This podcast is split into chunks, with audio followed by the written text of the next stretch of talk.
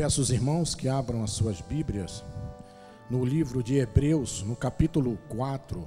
Nós vamos ler do capítulo 14 ao, ao do versículo 14 ao versículo 16.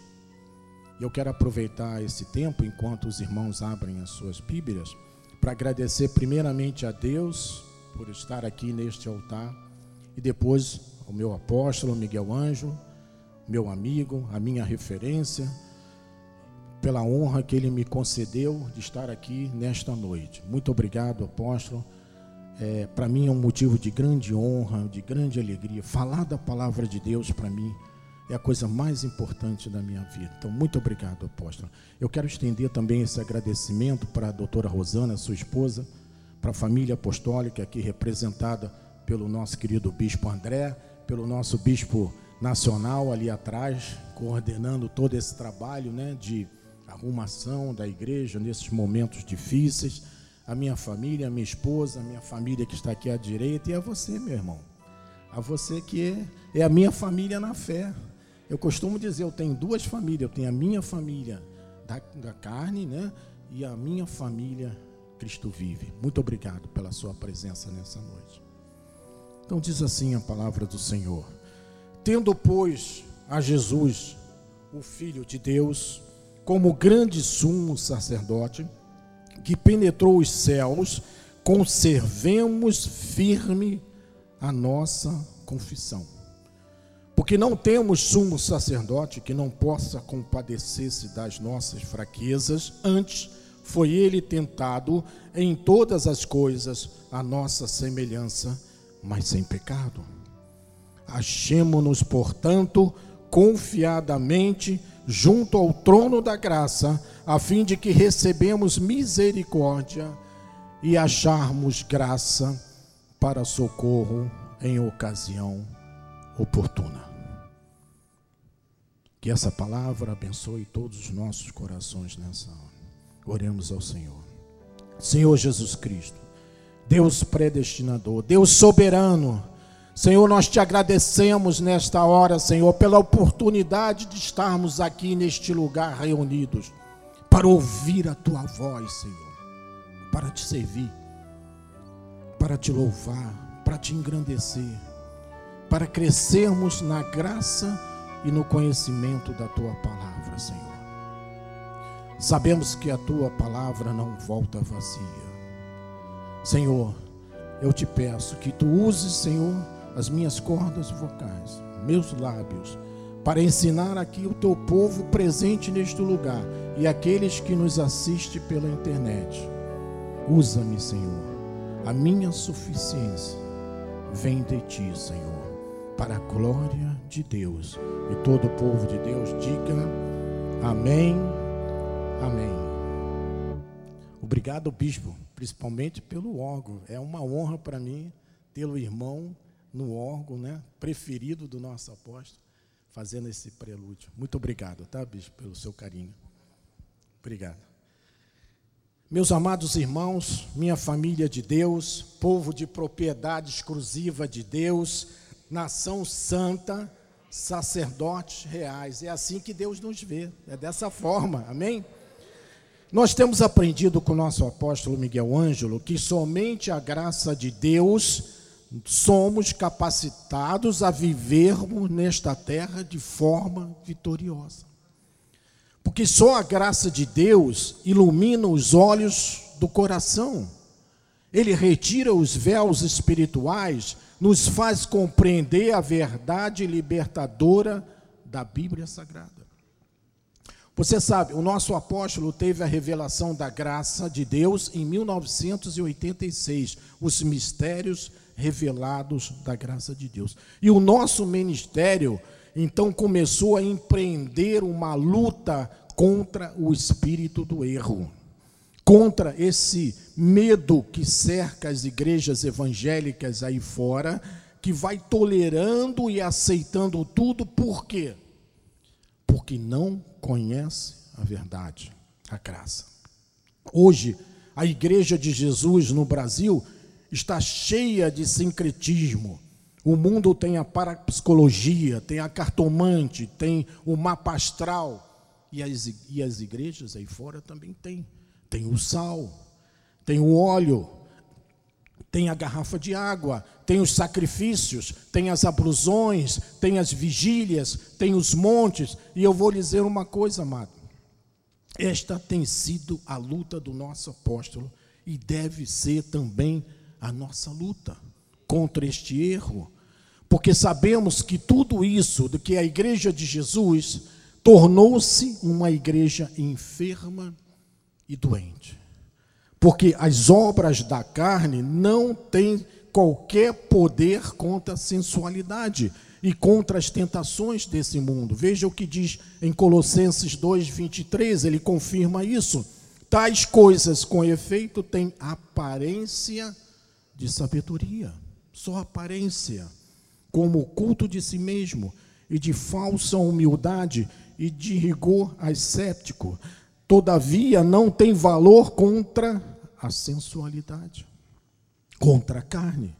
Portanto, quando o crente conhece a graça de Deus, a sua vida é uma outra.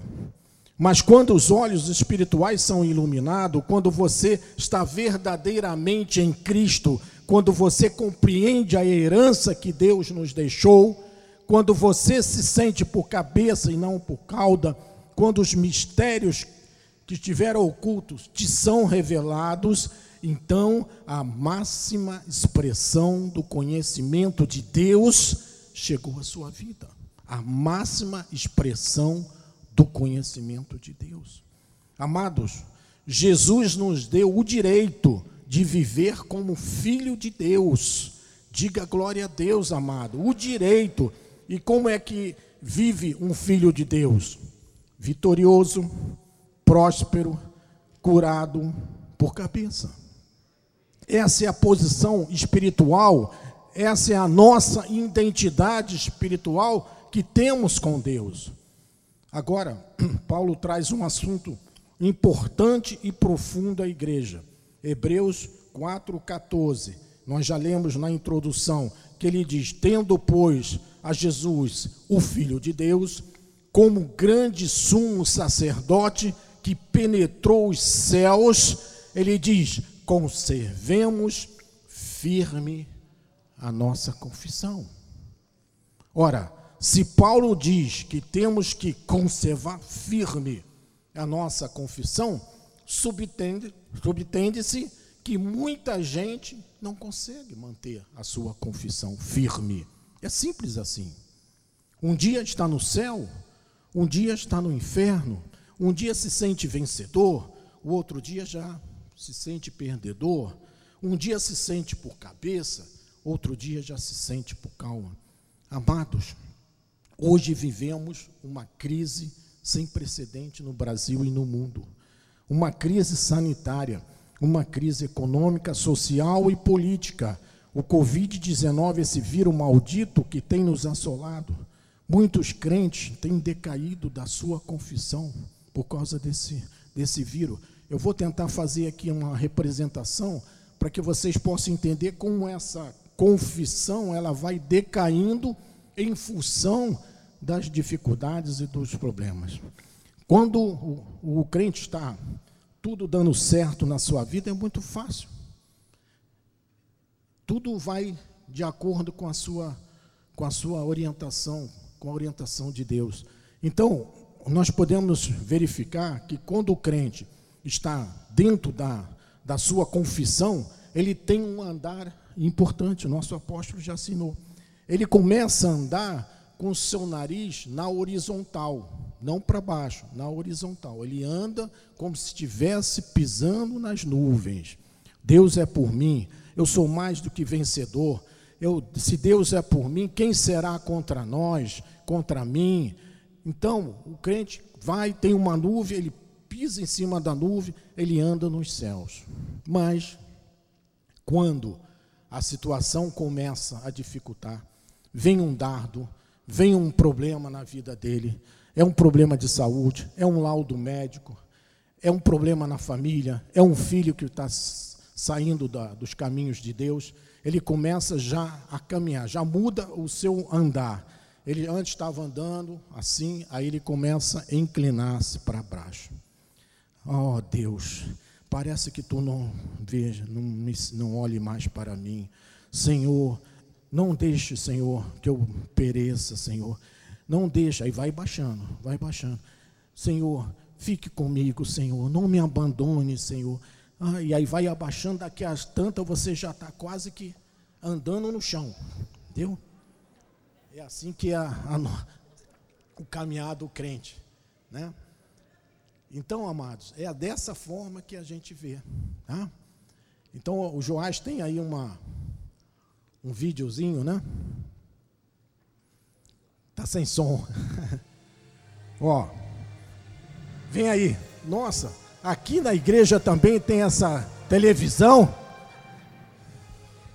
Meu Deus, vem aí as mortes. Senhor, me livra dessas mortes, Senhor. Por favor, Jesus, me ajuda, me socorre.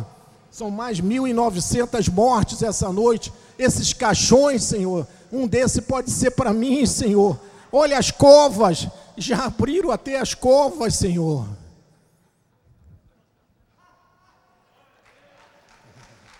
Mas o crente não tem muito jeito para isso não. Eu aprendi com o apóstolo. Mas deu para entender? Deu para entender, né? Graças a Deus. Então, como é que se desenvolve espiritualmente esta atitude firme? Como desenvolvemos, como construímos esta confissão firme? Este é o assunto que nós vamos estudar nessa noite, em alguns minutos. E eu vou lhe dizer uma coisa, amados. Foi a primeira coisa que eu aprendi quando cheguei aqui na igreja, depois de ficar 20 anos numa igreja da lei. Exatamente esta firmeza de confissão que não existia lá e não existe até hoje.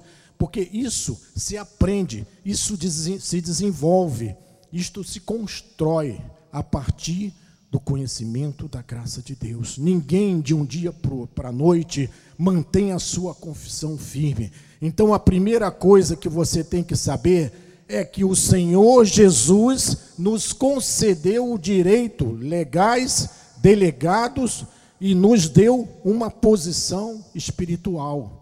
Diga glória a Deus, amado, diga amém. Ele nos delegou uma autoridade e nos, nós temos os benefícios do novo pacto. Isso é a primeira coisa que nós temos que saber. Hebreus 7, 22 diz assim: por isso mesmo, Jesus se tem tornado fiador de superior aliança. Então, quando você começa a entender a graça de Deus, esta nova aliança, tudo que está escrito tem como fiador quem? O próprio Deus, o próprio Deus. Então, o nosso apóstolo está ensinando e encorajando a igreja em acreditar nesta aliança superior, em sua provisão, e não quer que a nossa igreja mendigue diante de Deus. Ele tem ensinado a não mendigar, mas ele está ensinando ao exercício da tua autoridade diante de Deus. Então, quando você compreende quem você é diante de Deus, a sua confissão passa a ser em linha com a vontade de Deus. Sua confissão passa a ser em linha com a vontade do Senhor independente das ameaças que você possa receber.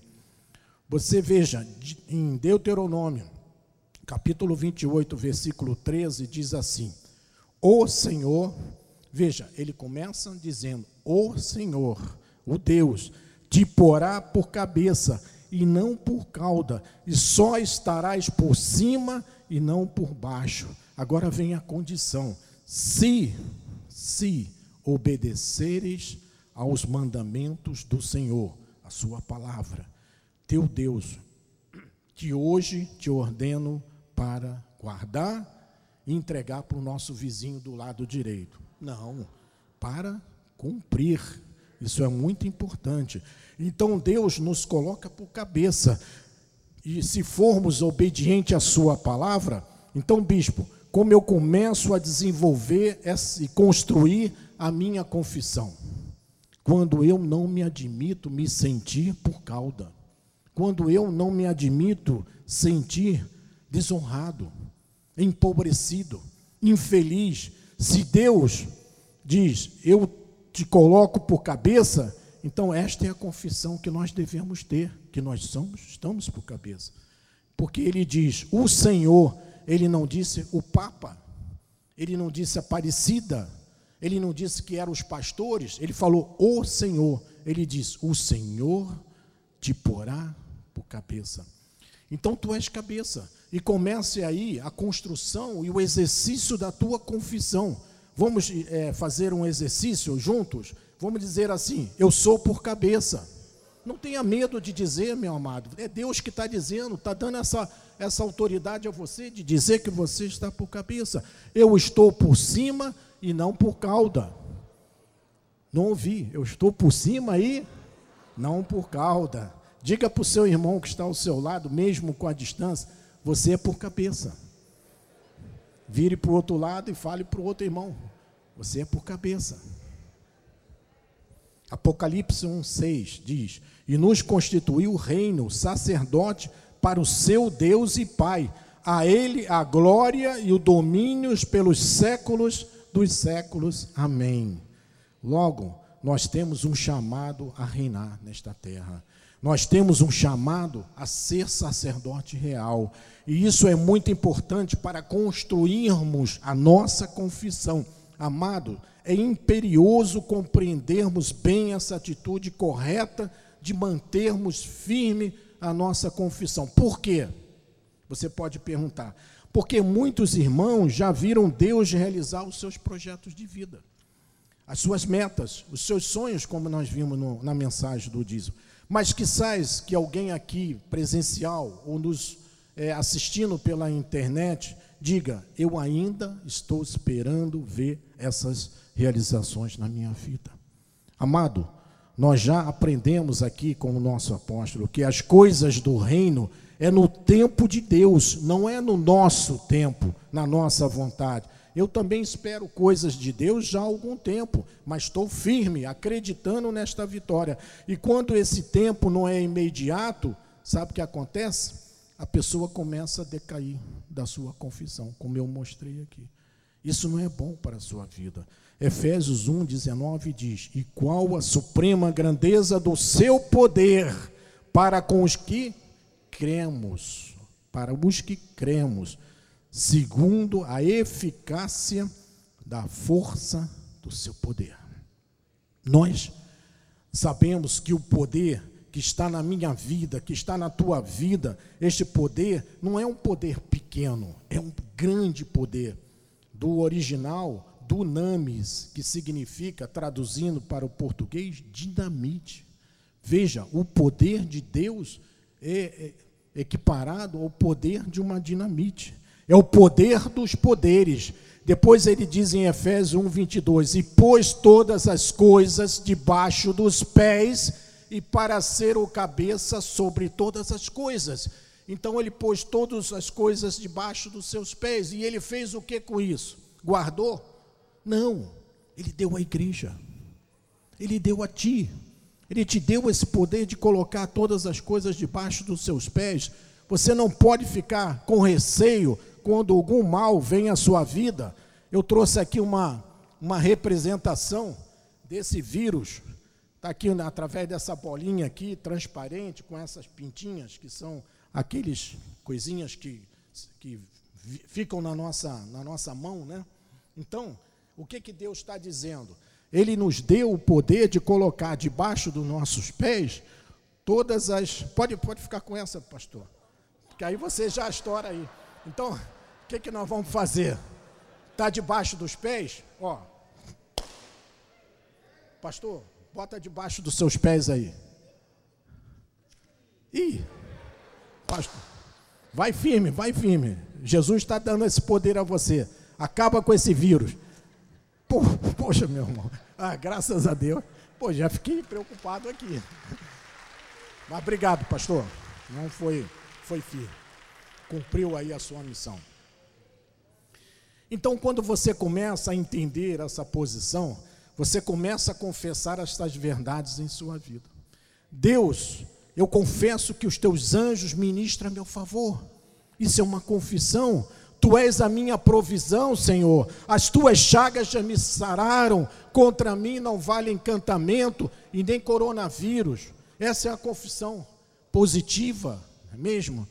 Esta é a firmeza que Deus quer que tu tenhas. Diga glórias a Deus, amado. Mas, pastor, por que é tão importante a nossa confissão ser em linha com a palavra?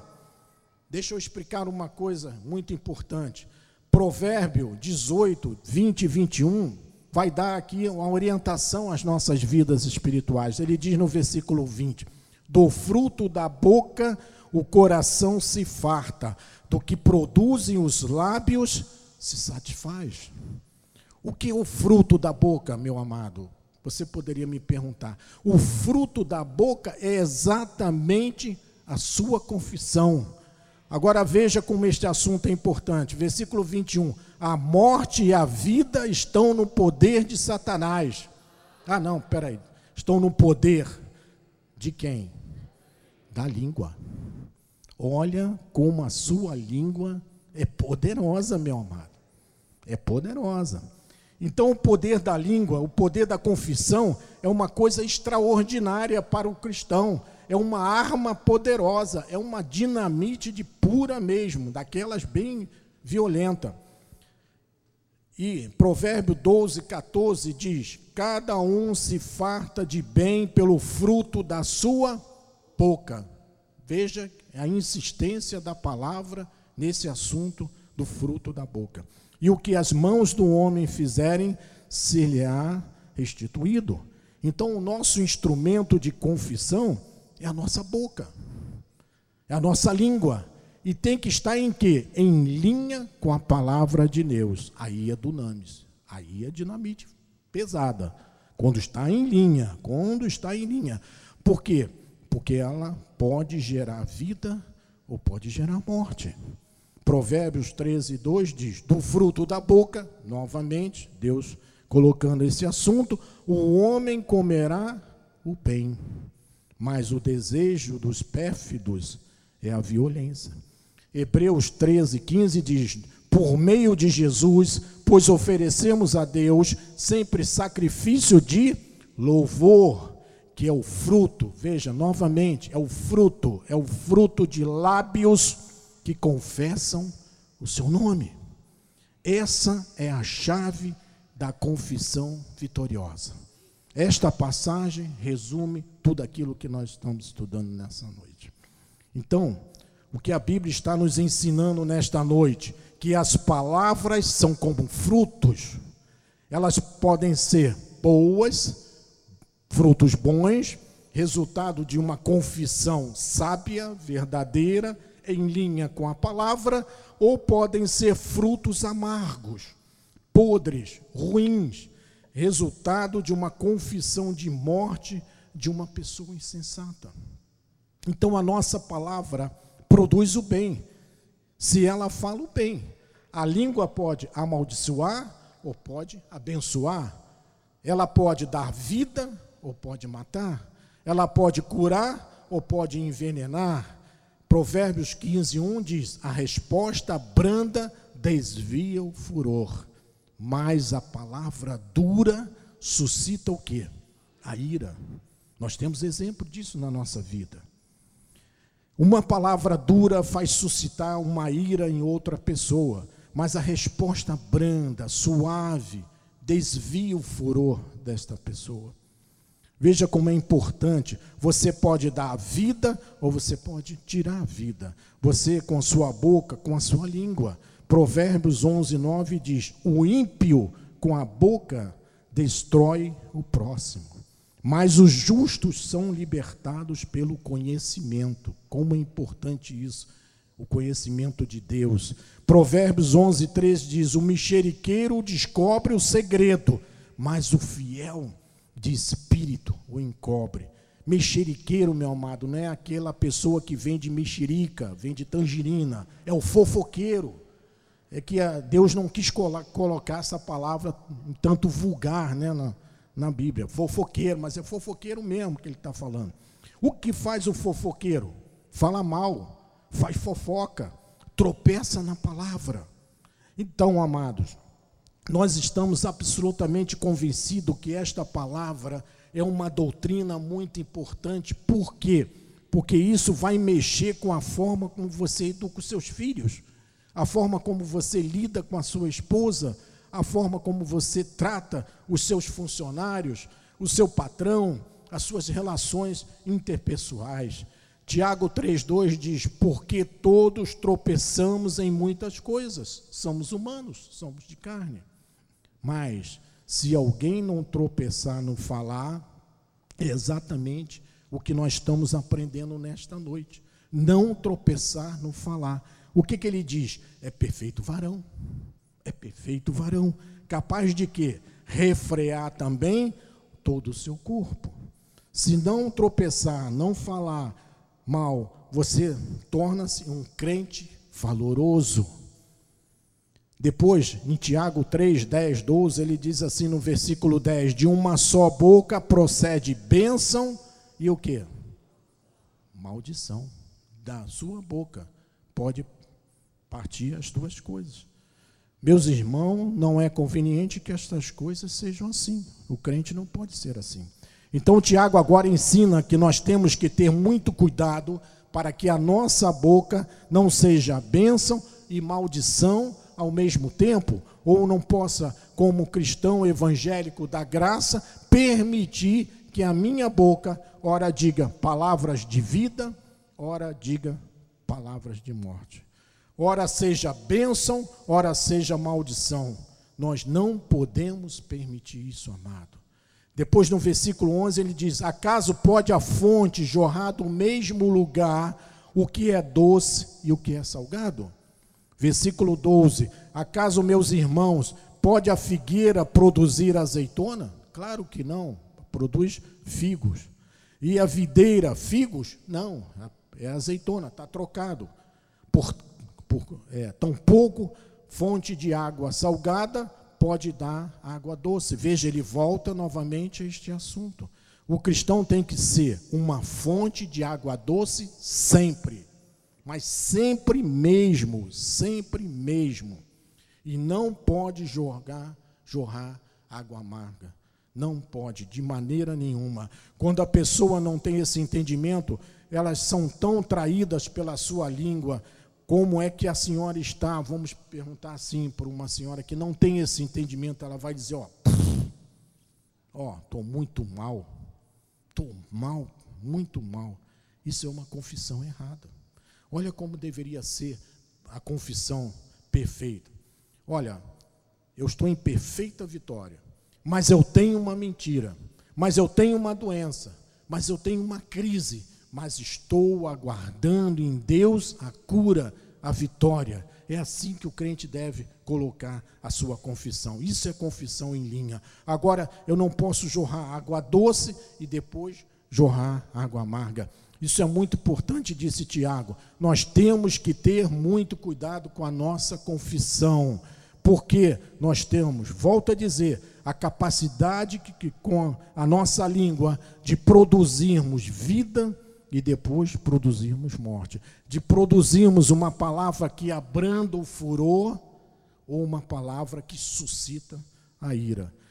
Você vê quantas pessoas aí no trânsito já morreram, perderam a vida, porque dá uma fechada no outro, aí em vez de pedir desculpa, deixar lá, então, aí começa, você é filho disso, é filho da mãe, é o filho do tio, e as tantas, pum, e vem um tiro e perde a vida. É mesmo? Quantas pessoas perderam a vida no trânsito assim? Mas a palavra dura suscita a ira, poder de vida e poder de morte. Então vamos voltar a Hebreus 4,14, no final ele diz: conservemos firmes a nossa confissão. Portanto, o que é conservar? Conservar no dicionário Aurélio é preservar, é conservar sã, é continuar presente. Essa é a forma como devemos manter a nossa confissão firme, a nossa fé, a nossa lealdade a Cristo. Esta é a forma como você fala a palavra e confessa a palavra. O nosso apóstolo ensina aqui na igreja: se está escrito, eu creio. Está todo mundo afinado, hein? Ainda bem que ele, se estiver assistindo, ele Isso é conservar firme. Isso é conservar firme, amado. A nossa fé tem que se conservar firme. Ou seja, você não pode decair da tua confissão. Isso é fé. A fé está é, descrita no, na passagem de Hebreus 11, 1, que define o que é fé. Ora, a fé é a certeza de coisas que se esperam, a convicção de fatos que não se veem com os nossos olhos da carne, mas com os olhos espirituais, sim. A fé não é duvidar, a fé é certeza, a fé é convicção. Eu não vejo, mas eu acredito, eu creio. Então, essa certeza, essa convicção não pode amanhã de manhã decair. Não pode decair porque, se você decair da sua confissão, você gera palavras de morte. Hebreus 2:1 diz assim: Por esta razão, por esta razão, importa que nos apeguemos com mais firmeza. Olha de novo a palavra firmeza. As verdades ouvidas, para que delas jamais nos desviemos. Amém? Ora, se eu me apego à Bíblia e não me desvio dela, isso significa que eu conservo firme a minha confissão. Mas, bispo, às vezes as coisas ficam difíceis. Parece que as coisas não vão dar muito certo, a engrenagem não se encaixa. E você começa a vacilar, a titubear, e em vez de você se apegar com mais firmeza nesse momento, você vacila, você cede, você decai. O que, que acontece com a sua confissão? Decai, a sua confissão nega a palavra de Deus, sua confissão deixa de ser em linha e passa a ser jorrar água salgada. Eu quero muito que você aprenda isso, aprenda a não decair na, na sua confissão. Não deixe de crer naquilo que a palavra diz nunca na sua vida, independente das circunstâncias que você está vivendo.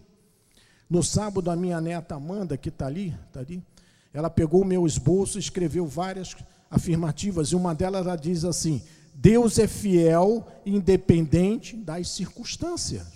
E ela está certa. Amém? independente das circunstâncias, independente do que possa estar acontecendo na sua vida, Deus se mantém fiel. Provérbios 24, 10 diz: Se te mostras, mostras fraco no dia da angústia, bispo, que é o dia da angústia? Eu não sei. É quando chega aquela tentação, quando vem aquela fraqueza moral, quando vem uma doença, quando vem um desemprego, quando vem uma ameaça na sua vida.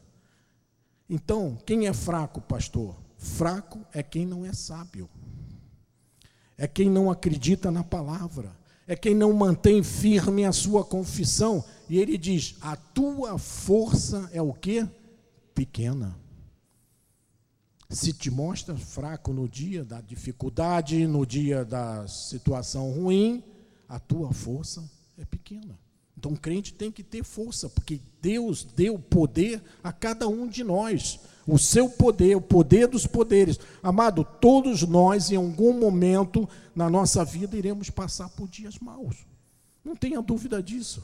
O que Deus está dizendo nesse versículo? Não seja fraco quando você estiver enfrentando as dificuldades na sua vida. Não seja fraco. Não seja fraco, seja forte, corajoso. Provérbio 24, 5, ele define isso. Mais poder tem o sábio do que o forte. O, e o homem de conhecimento mais do que o robusto. Robusto é aquele, aquele sujeito que parece mais um armário, tamanho enorme. Você é mais forte que ele, porque você tem conhecimento. Enquanto você conhece a tua posição, a tua identidade, as promessas de Deus que foram feitas para você, Tu és melhor e mais poderoso do que um homem forte e robusto. Diga amém, meu irmão. Ninguém, ninguém acreditou? Vou ler de novo. Amém? Olha só. Então, quando você conhece a tua posição e a tua identidade, tu se torna um homem mais forte e robusto. Amém? Você recebe, né? Amém. Pastor, então qual é o, o, o meu conhecimento quando vem uma minha situação, meu procedimento quando vem uma situação ruim assim? Primeiro lugar, primeira coisa, não recebe a situação. Diga, eu não recebo isso. Eu não recebo. Esta atitude, apeguemos-nos com firmeza. Apegar significa unir-se, juntar-se, se agarrar às verdades de Deus com força, jamais nos desviarmos da nossa confissão. Então, se vem uma situação contra você, diga: cai por terra em nome de Jesus. O sangue de Cristo tem poder, está amarrado, né? Mas os antigos aí usavam mais isso. Está amarrado, meu irmão. É nessa hora da dificuldade, do atrito, da crise, que nós temos que conservar firme a nossa confissão. Não devemos deixar cair a nossa confissão, por quê? Volto a dizer: um dia é maldição, um dia é bênção. Um dia é água salgada, outro dia é água doce. Apega-te apega à palavra, não te desvie, fique firme na palavra. Se a Bíblia diz, eu creio, e pronto, ponto final. Por isso que Paulo nos ensinou em 2 Coríntios 4, 13, o seguinte: tendo, porém, o mesmo espírito de fé, como está escrito, eu criei. Eu criei. Por isso é que eu falei, também nós cremos, por isso também falamos. Vamos dizer, exercitar nesse momento, diz assim: Eu sou por cabeça. Eu sou abençoado. Eu sou um sacerdote do Senhor. Eu sou um miserável. Ah, graças a Deus. Agora, na lei, quem conhece, quem veio de lá, se a igreja disser eu sou miserável, todo mundo diz amém. Eu também sou, eu também sou. Eu sou gafanhoto. Toda a igreja diz amém, meu amado. Aqui você já entendeu, já sabe, já aprendeu com o nosso apóstolo. Se você diz que é miserável, você diz palavra de quê? De morte.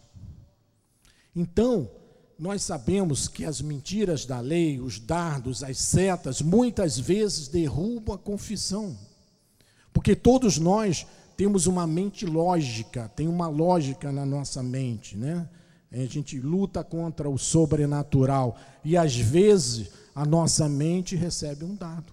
Ah, não é tão simples assim como esse pastor aí, esse bispo aí está falando aí. Não é tão simples assim como a Bíblia está dizendo. O senhor não tem o problema que eu tenho em casa, meu irmão. O problema do diagnóstico médico o problema da, da minha sogra, você não tem uma sogra como eu tenho. Eu falei, graças a Deus que eu tenho uma sogra maravilhosa, maravilhosa, mãe da minha esposa, mas já está na glória. A dele, a dele deve estar em casa ainda, né? Então a lógica começa a trabalhar e envenenar a tua vida. Se você se deixar levar, ah, porque a lógica, porque a estatística da internet, porque o corona, não sei o quê, você acaba chamando Deus de mentiroso. Quem é verdadeiro é Deus, a sua palavra é verdadeira. Meu amado, Hebreus 10, 35 diz o seguinte: Não abandoneis, portanto, a vossa confiança, ela tem grande galardão. Ela não diz assim: não abandoneis a estatística da internet, do youtuber, do, do outro lá, ele, ele não disse isso. Ele não disse isso. Ele disse o quê? Não abandoneis a vossa confiança na palavra. Hebreus 10, 39 diz: Nós, porém, não somos do que retrocede. Quem não retrocede aqui, diga amém. Opa, todo mundo, né? Para a perdição. Vocês não esperaram eu falar a segunda, ainda bem que vocês disseram amém, né? Somos, entretanto, da fé para a conservação da alma. Diga amém. Amados, conforme o conhecimento vai chegando à vida do cristão que veio lá da lei, a primeira coisa que muda na sua vida é a oração. Na lei se ora assim: ó oh, Deus, não me abandones. E Deus diz para ele: Ô oh, cara, eu sou um espírito contigo. Senhor, não tira o, teu, o meu nome do livro da vida. Por favor, Senhor, não tira o meu nome. Apocalipse 3,5 eu escrevi. E diz de modo algum: apagarei o teu nome do livro da vida, pelo contrário, vou te confessar diante do meu Pai e dos anjos. Senhor, não tire o seu espírito de mim, Senhor, por favor. Como, meu irmão? Eu te selei para o dia da redenção.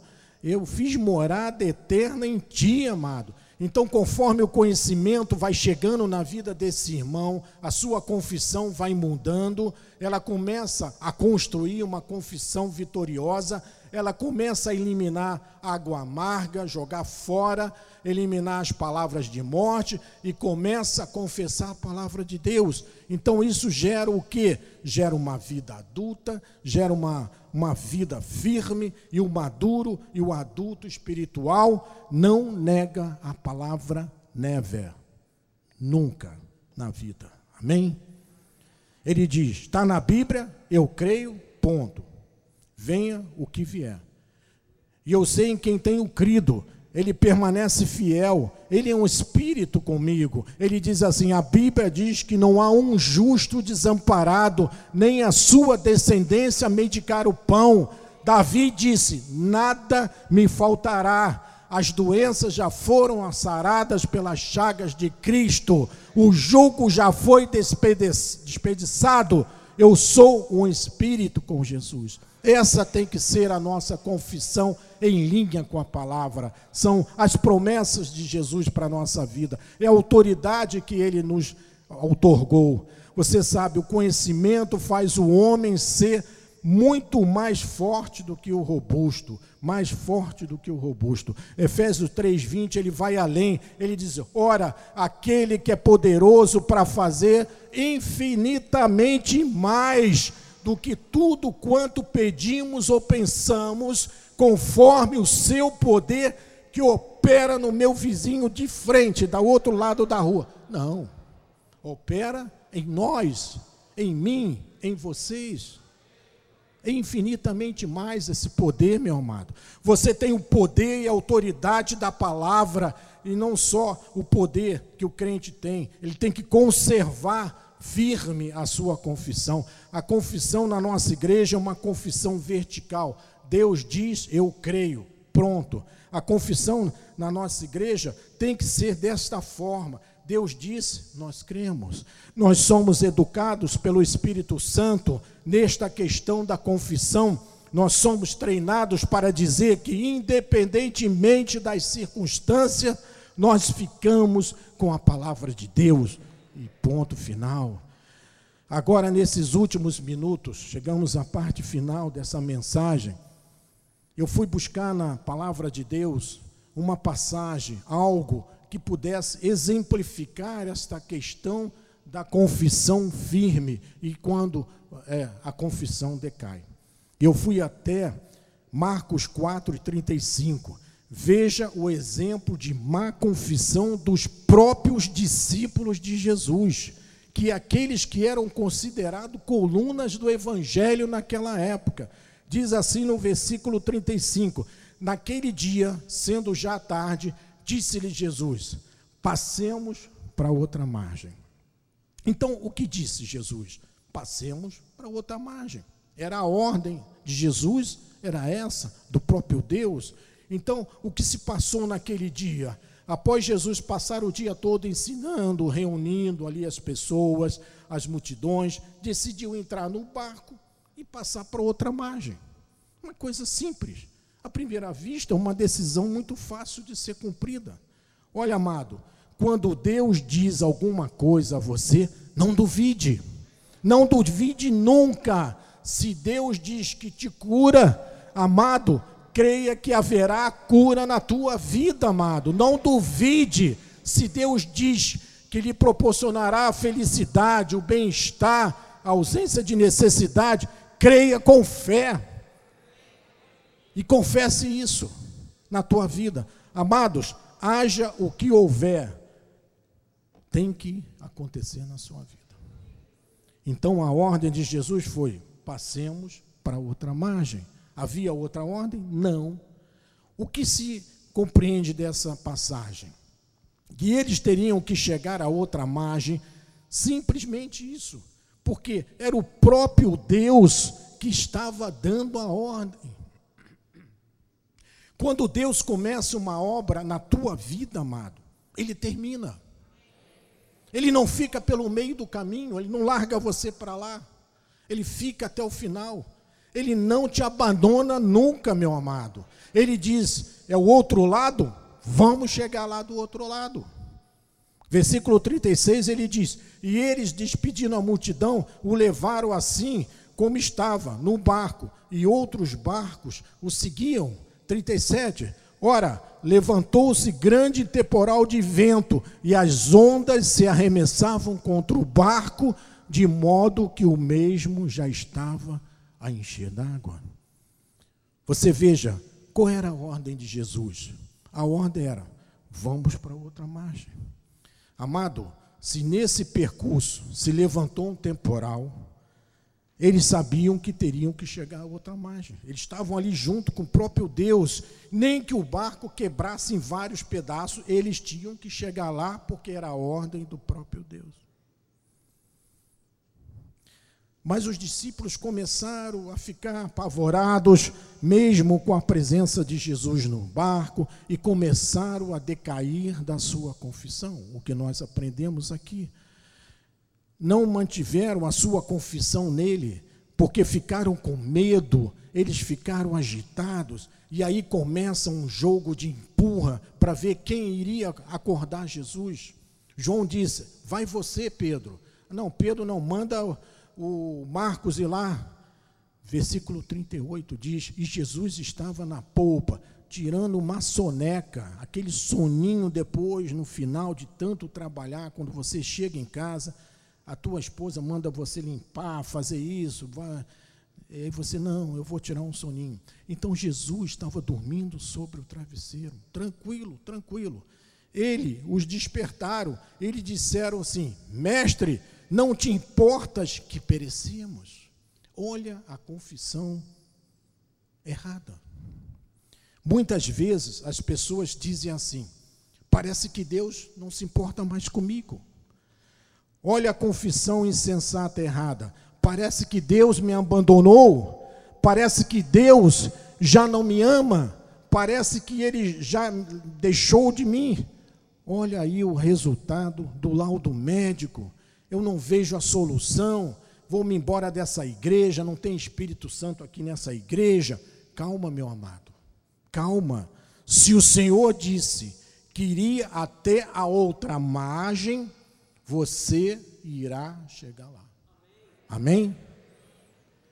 Ele começa uma boa obra, ele termina, ele põe o querer, ele põe também o realizar na sua vida. Nada pode impedir o que Deus determinou na sua dívida, na sua vida, amado. Nada pode. Olha como era a confissão dos discípulos naquele momento da tempestade. Mestre, você está dormindo e nós aqui pegando chuva, entrando água no barco, vamos todos morrer? Veja, Deus dentro do barco, como é que eles iam morrer? Perderam totalmente a confiança, a confissão em Jesus Cristo. Versículo 39 ele diz: E ele despertando, repreendeu o vento e disse ao mar: Acalma-te, emudece. O vento se aquietou e fez o que? Grande bonança.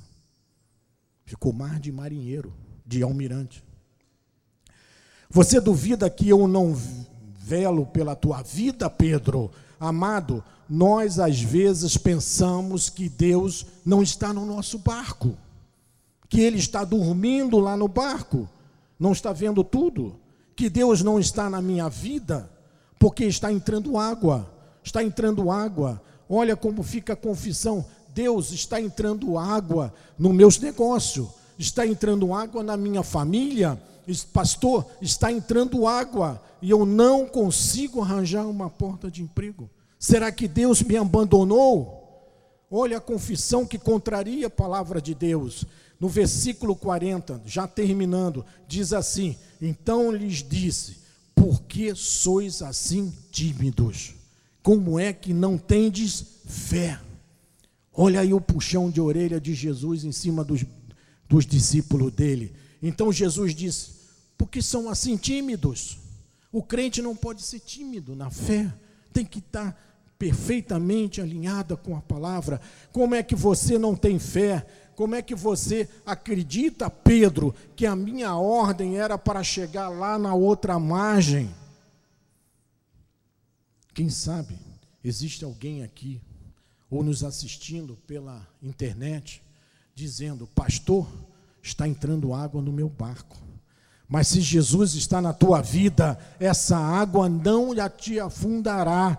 Você vai chegar do outro lado da margem. Tenha fé, confesse isso na sua vida, amado.